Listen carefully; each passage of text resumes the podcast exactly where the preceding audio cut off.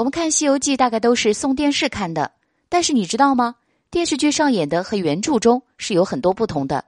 我们知道，悟空在取经前期斩妖除魔，凭的都是真功夫。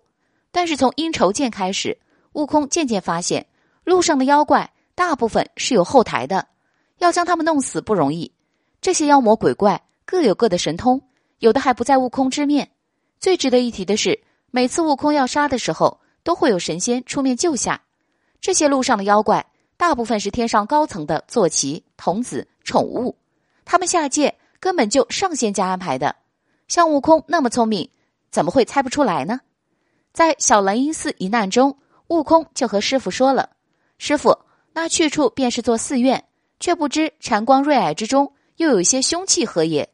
观此景象，也似雷音，却又路道差池，我们到内乡绝不可擅入，恐遭毒手。”在和黄眉怪交手后。其实他已经猜出这个妖怪是有佛家的人撑腰，但是他却去求玉帝和道魔祖师，并没有直接去找观音和如来。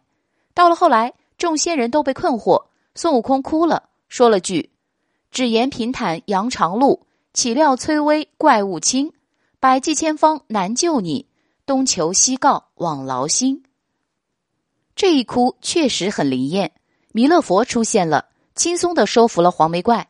其实悟空是在配合他们演戏，演好西天取经不易。到了《西游记》后期，孙悟空哭的越来越多，其实就是哭给天上的人看的。真是人生如戏，全靠演技。